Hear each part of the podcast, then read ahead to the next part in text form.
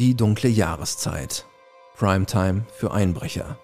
Im Herbst und Winter, im Schutz der Dunkelheit, werden wieder viele Türen und Fenster aufgehebelt. Die Devise lautet unerkannt rein und unerkannt wieder raus.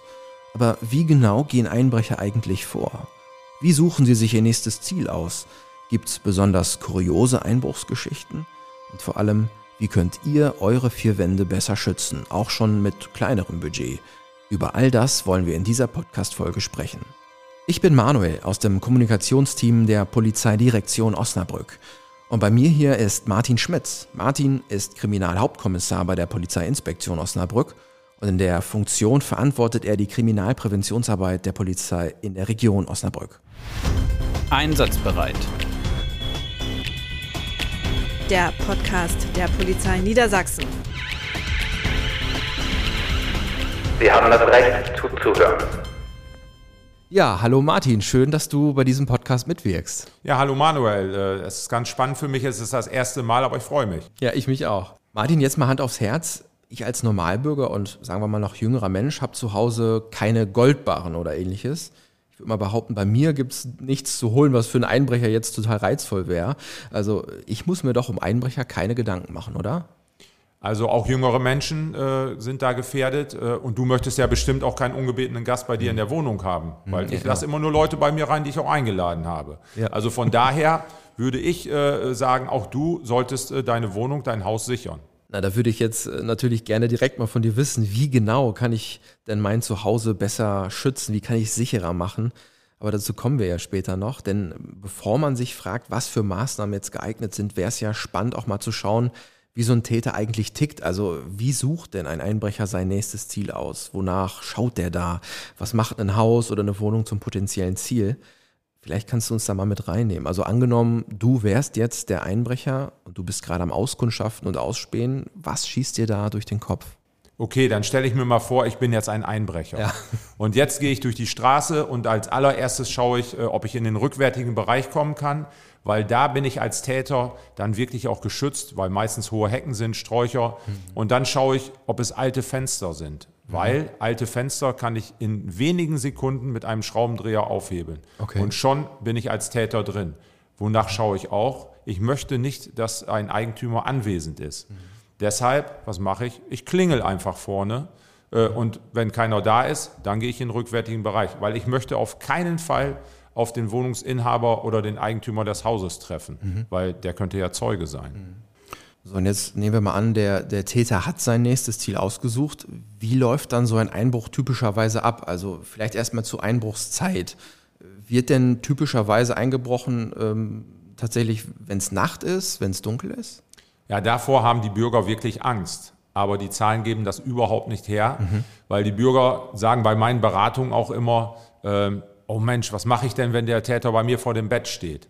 Aber genau das, was ich vorhin schon gesagt habe, der Täter äh, klingelt und überzeugt sich, dass niemand zu Hause ist, weil er möchte nicht, dass jemand anwesend ist. Und deshalb wird immer eingebrochen oder überwiegend äh, zur Tageszeit. Okay. Wenn die Menschen zur Arbeit sind, äh, oder die Kinder auch in der Schule sind und dann wird eingebrochen.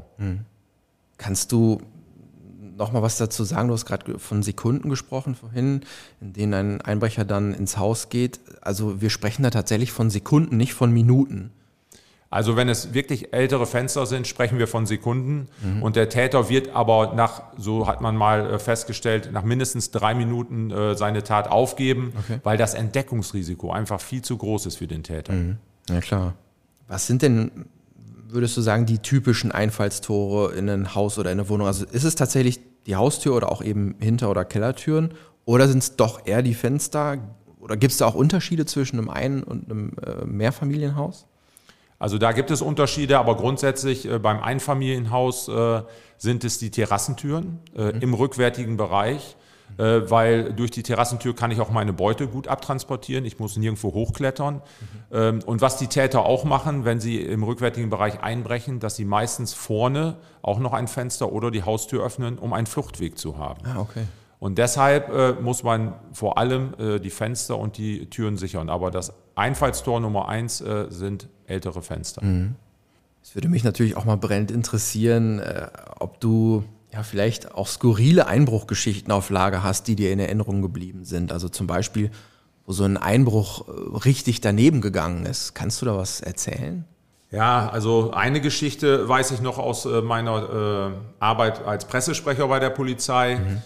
Dort haben wir mal eine Geschichte gehabt, wo der Bürger angerufen hat, weil nachts er Geräusche gehört hat und dachte, ein Einbrecher ist in seinem Haus. Mhm. Dann hat er die 110 gerufen und die Kollegen sind dorthin und letztendlich war es kein Einbrecher, sondern es war ein Igel, der in einem Becher feststeckte. Das war dann eine sehr lustige Geschichte, mhm. aber sie ist auch ernsthaft, weil da war es wichtig, dass der Bürger die 110 gerufen mhm. hat, weil das ist wichtig, damit wir ihn auch schützen können. Und äh, die Bürger müssen sich auf jeden Fall nicht scheuen, die 110 zu rufen. Gibt es noch eine Geschichte, die dir irgendwie, von der du mal gehört hast, äh, im Kontext Einbruch, die dir besonders hängen geblieben ist? Ja, also äh, das war nicht in unserem Bereich hier, äh, aber äh, Kollegen haben mir das mal erzählt. Und zwar äh, war es dort, äh, dass ein Fenster gesichert war, ein sogenanntes Verbundsicherheitsglas war dort mhm. drin und der Täter versuchte mit einem Stein das einzuwerfen okay. und der Stein ist zurückgeprallt ihm am Kopf und der ist, konnte ohnmächtig dann festgenommen werden. Eieiei, okay. Ja, kann man fast sagen, wer vorm Verbundglas steht, der sollte nicht mit Steinen werfen. Ja, genau so. Martin, ich habe in unserem Gespräch bisher jetzt schon rausgehört. Also erstens, das Thema Einbruchschutz geht jeden was an, weil es tatsächlich auch jeden treffen kann. Und zweitens, eigentlich geht es beim Einbruchschutz letztlich immer darum, es dem Täter so umständlich wie möglich zu machen. Umso unattraktiver wird der Einbruch letztlich. Jetzt mal Butter bei die Fische. Welche konkreten Tipps und Maßnahmen kannst du mit an die Hand geben? Ja, letztendlich fängt es schon beim sicherheitsbewussten Verhalten an. Ähm, also wenn man ein Haus oder, oder seine Wohnung verlässt, dass man die Tür abschließt, also nicht nur ins Schloss fallen lässt mhm. und auch die Fenster äh, dementsprechend schließt und mhm. nicht, äh, weil es äh, zu warm ist und ich ja gleich nach 20 Minuten wiederkomme, mhm. Äh, das Fenster auf Kipp lasse, auch äh, die Fenster dementsprechend dann zumachen. Ja. da ist nochmal ganz, ganz wichtig auch der Bereich Urlaub. weil im Urlaub sind nochmal andere Situationen, weil da muss ich ja auch versuchen, meine Anwesenheit vorzutäuschen. Mhm. Das heißt also, wenn ich in den Urlaub fahre, Nachbarn bitten, dass sie morgens die Jalousien hochmachen, abends wieder runter machen oder ich habe sie elektrisch, dass ich das so einspeise, äh, dass sie hoch und runter gehen, als wenn ich zu Hause wäre. Mhm. Äh, ich sollte die Nachbarn auch bitten, die Mülltonne reinzustellen. Äh, die Zeitung auf jeden Fall aus dem Briefkasten. Weil wir haben örtliche Täter, die gehen durch die Straße und die sehen, ah, guck mal, da ist die Mülltonne noch draußen, da sind Zeitungen von ein, zwei Wochen, die sind nicht zu Hause. Also mhm. da habe ich leichtes Spiel und ich habe als Täter natürlich noch mehr Zeit, weil die sind vielleicht 14 Tage weg. Mhm. Also auch da, den Bereich Urlaub sollte man nicht außer Acht lassen. Also vielleicht kann man auch generell sagen, nicht nur aus dem Grund, aber auch deswegen, es ist äh, sicherlich sinnvoll, einen guten Draht zu seinen Nachbarn zu pflegen.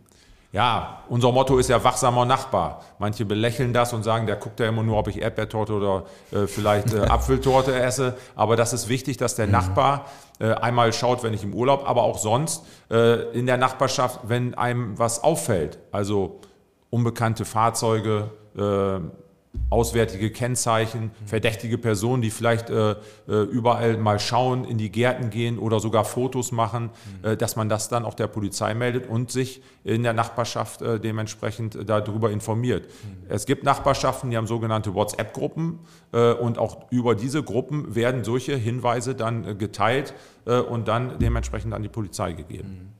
Jetzt gibt's ja auch zahlreiche technische und mechanische Vorkehrungen, die man so treffen kann. Was kannst du da empfehlen? Gibt's da vielleicht auch schon was für den kleineren Geldbeutel? Also eins ist sicher, äh, Sicherheit kostet Geld mhm. und jeder muss natürlich entscheiden, wie viel ist mir meine Sicherheit wert. Mhm. Ähm, man kann anfangen bei den Fenstern, bei den Türen, die kann man nachrüsten. Also man muss nicht immer, und da haben viele auch Angst vor, ich muss da neue Fenster haben, weil die sind dann 15 äh, oder 20 Jahre alt. Das ist nicht der Fall. Man kann mit wenig Geld äh, auch Nachrüstung betreiben.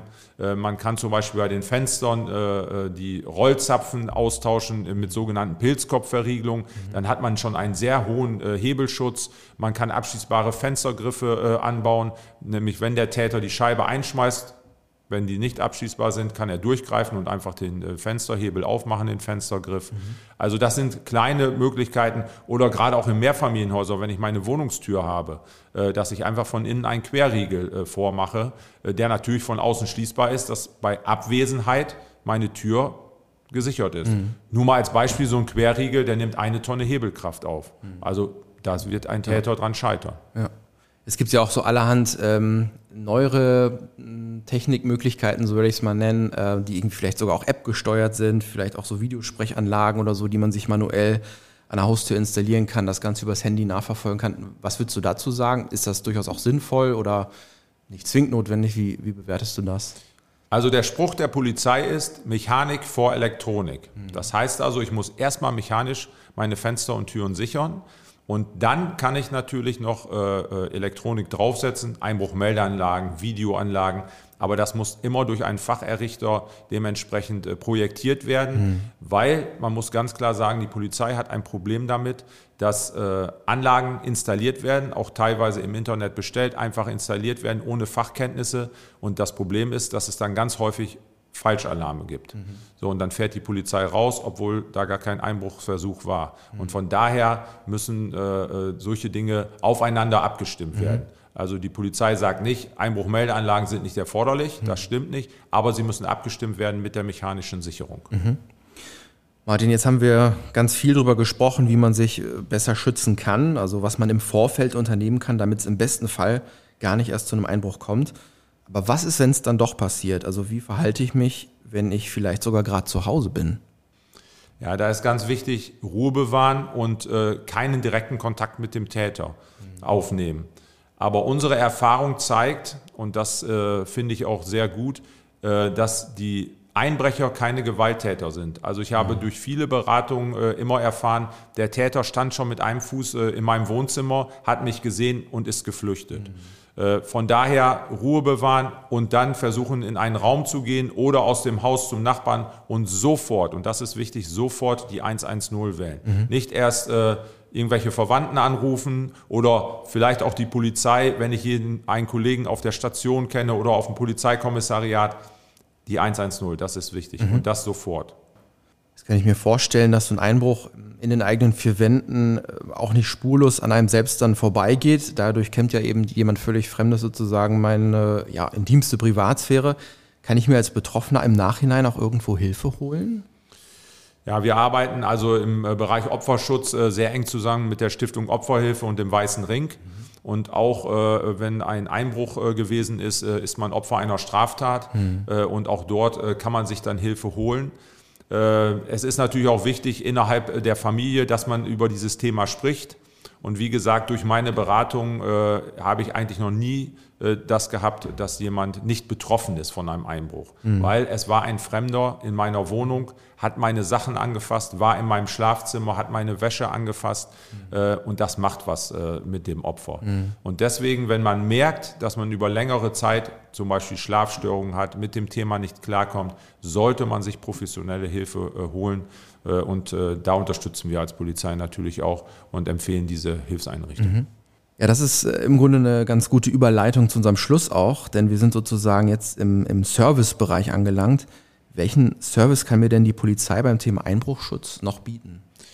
Also die Polizei bietet kostenlos Beratung vor Ort an, das in ganz Niedersachsen. Mhm. Und äh, wenn wir dann rausgekommen sind, Schwachstellen festgestellt haben, dann können wir auch auf bestimmte Handwerksbetriebe hinweisen. In mhm. äh, Niedersachsen gibt es sogenannte Errichterlisten, wo diese gelisteten Handwerksbetriebe sind. In Osnabrück haben wir ähm, noch das etwas enger gefasst. Wir haben die Aktion Sicher Wohnen vor 15 Jahren ins Leben gerufen. Mhm. Äh, dort äh, sind diese Handwerksbetriebe nochmal zusammengefasst. Wir arbeiten sehr eng zusammen äh, auf Messen, Infostände. Und äh, das Ganze kann man nochmal nachschauen auf der äh, Website aktion-sicher-wohnen.de. Mhm. Äh, dort sind die ganzen Handwerksbetriebe gelistet und natürlich äh, gibt es dort auch noch weitere Informationen. Das heißt, äh, so ein Beratungstermin, sei es jetzt hier bei euch in Osnabrück oder auch sonst wo, wenn ich eben diese Services der Polizei, wenn ich mich beraten lassen möchte, in Anspruch nehmen will, wie mache ich so einen Termin? Ja, die Bürger brauchen mich einfach nur anrufen oder mir eine Mail schreiben und äh, dann vereinbaren wir einen Termin. Und äh, das ist auch ganz wichtig. Äh, einige Dinge kann man am Telefon vielleicht auch schon beraten, aber jedes Objekt ist anders. Man muss nur schauen, ein Mehrfamilienhaus ist natürlich anders als ein Einfamilienhaus. Mhm. Habe ich ein Bauernhaus und mein Nachbar ist 500 Meter weiter, dann kommt äh, vielleicht die elektronische Sicherung äh, mehr ins Spiel als die mechanische. Äh, also das sind alles Dinge, deswegen machen wir immer Einzelberatung vor Ort, um da zu gucken, wie ist die Lage des Hauses und dementsprechend können wir dann auch viel, viel besser beraten. Ja, Martin, das war's auch schon. Wir sind am Ende des Podcasts angekommen. Vielen Dank für die Einblicke, die du uns hier gegeben hast ins Thema Einbruchschutz und wie wir uns besser schützen können. Und mir hat es auf jeden Fall viel Freude gemacht. Ja, schönen Dank, äh, Manuel. Hat mir auch sehr, sehr viel Freude gemacht und das war gar nicht so schlimm. ja, super. Also, bis dann und wir hören uns. Ja, ciao.